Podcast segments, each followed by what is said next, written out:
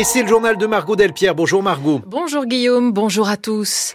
Auchan et Intermarché entrent en négociation exclusive avec euh, Casino. Que vont devenir les salariés? Le point dans une minute. La Corée du Nord a tiré un missile capable d'atteindre les États-Unis. Le régime essaye de banaliser ce type d'essai. Les réactions internationales sont de moins en moins fortes, analyse un chercheur, vous l'entendrez. C'est une première sur une question aussi délicate. Le Vatican autorise la bénédiction de couples de même sexe, mais sous condition.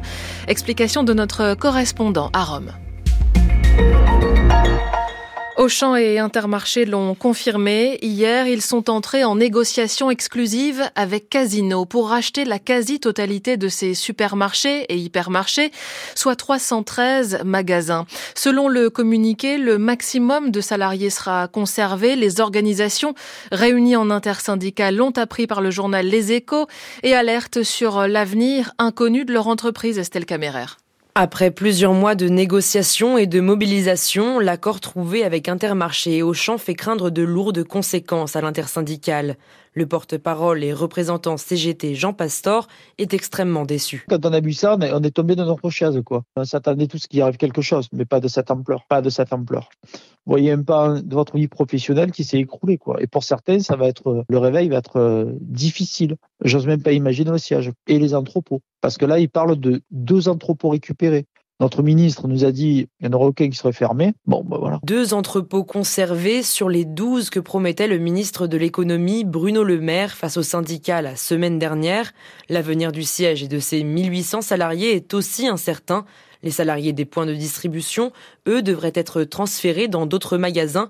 Une nouvelle inquiétude pour l'intersyndicale. Ben après, on va voir les conditions de travail dans lesquelles ils vont travailler. C'est le Far West chez Intermarché. Ils norment pas. Il n'y a pas d'accord de groupe, il n'y a pas d'accord d'entreprise.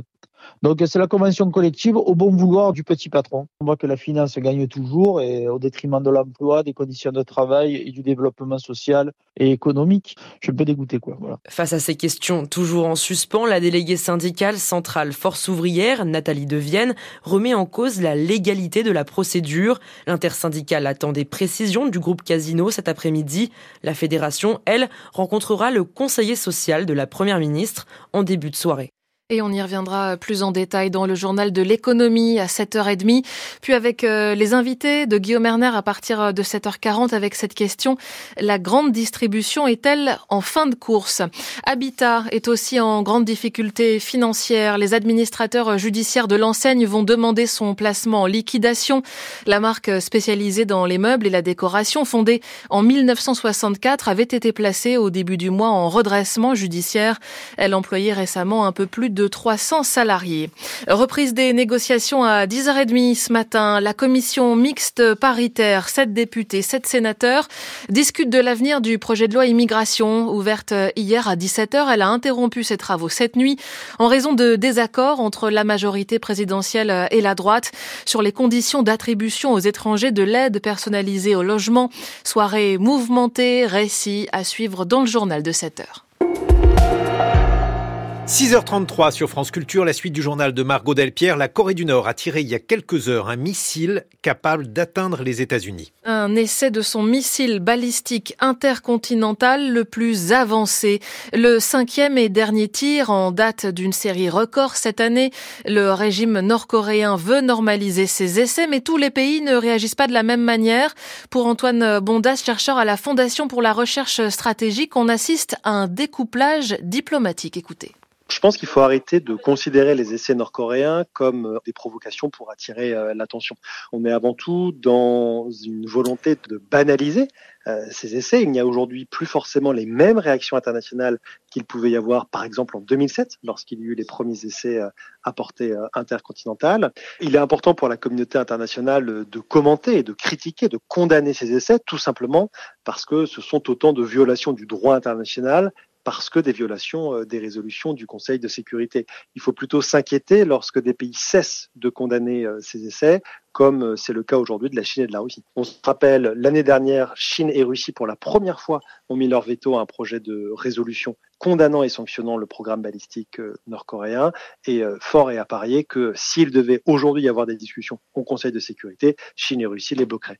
On a une forme de découplage diplomatique partiel et sélectif de la Corée du Nord qui euh, approfondit les relations qu'elle a avec les pays dans lesquels elle peut obtenir des concessions, elle peut voir une coopération et à côté de cela, elle cesse d'essayer de renforcer ses coopérations avec les autres, notamment avec les pays occidentaux. Antoine Bondaz de la Fondation pour la recherche stratégique.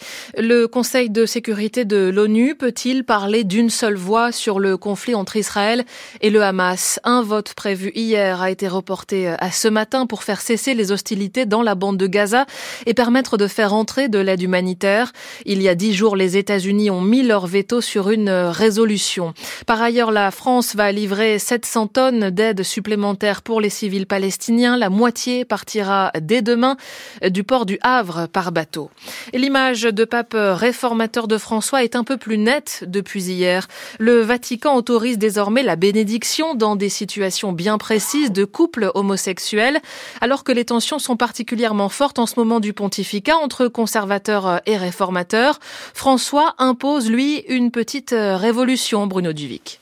Dans un tweet, un prêtre américain proche du pape résume le bouleversement. Hier, je ne pouvais pas bénir de couple homosexuel. Aujourd'hui, avec des restrictions, je peux.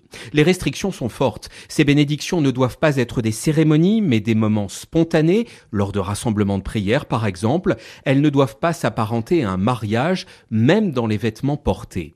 Mais avec ce texte du ministère qui fixe la ligne au Vatican, la réforme est irréversible. Quelle que soit la sensibilité du prochain pape, il ne pourra pas revenir dessus. Des changements pressentis depuis dix ans à propos de la vie personnelle, celui-ci est le plus clairement acté. Sur la communion pour les divorcés remariés, François n'a fait qu'une toute petite ouverture. Sur l'ordination d'hommes mariés, même dans des cas très particuliers, il a reculé. Sur la plus grande place des femmes dans l'Église, tout se jouera fin 2024 lors de la deuxième partie du synode.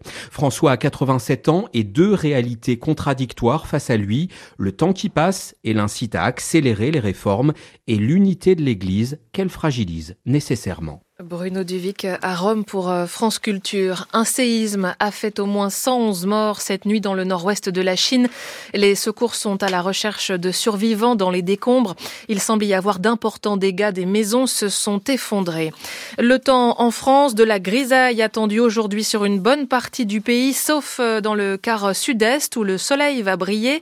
3 degrés seulement à Strasbourg cet après-midi, 9 à Paris, 14 à Nantes, 15 degrés à Nice et Marseille jusqu'à 18 à Perpignan.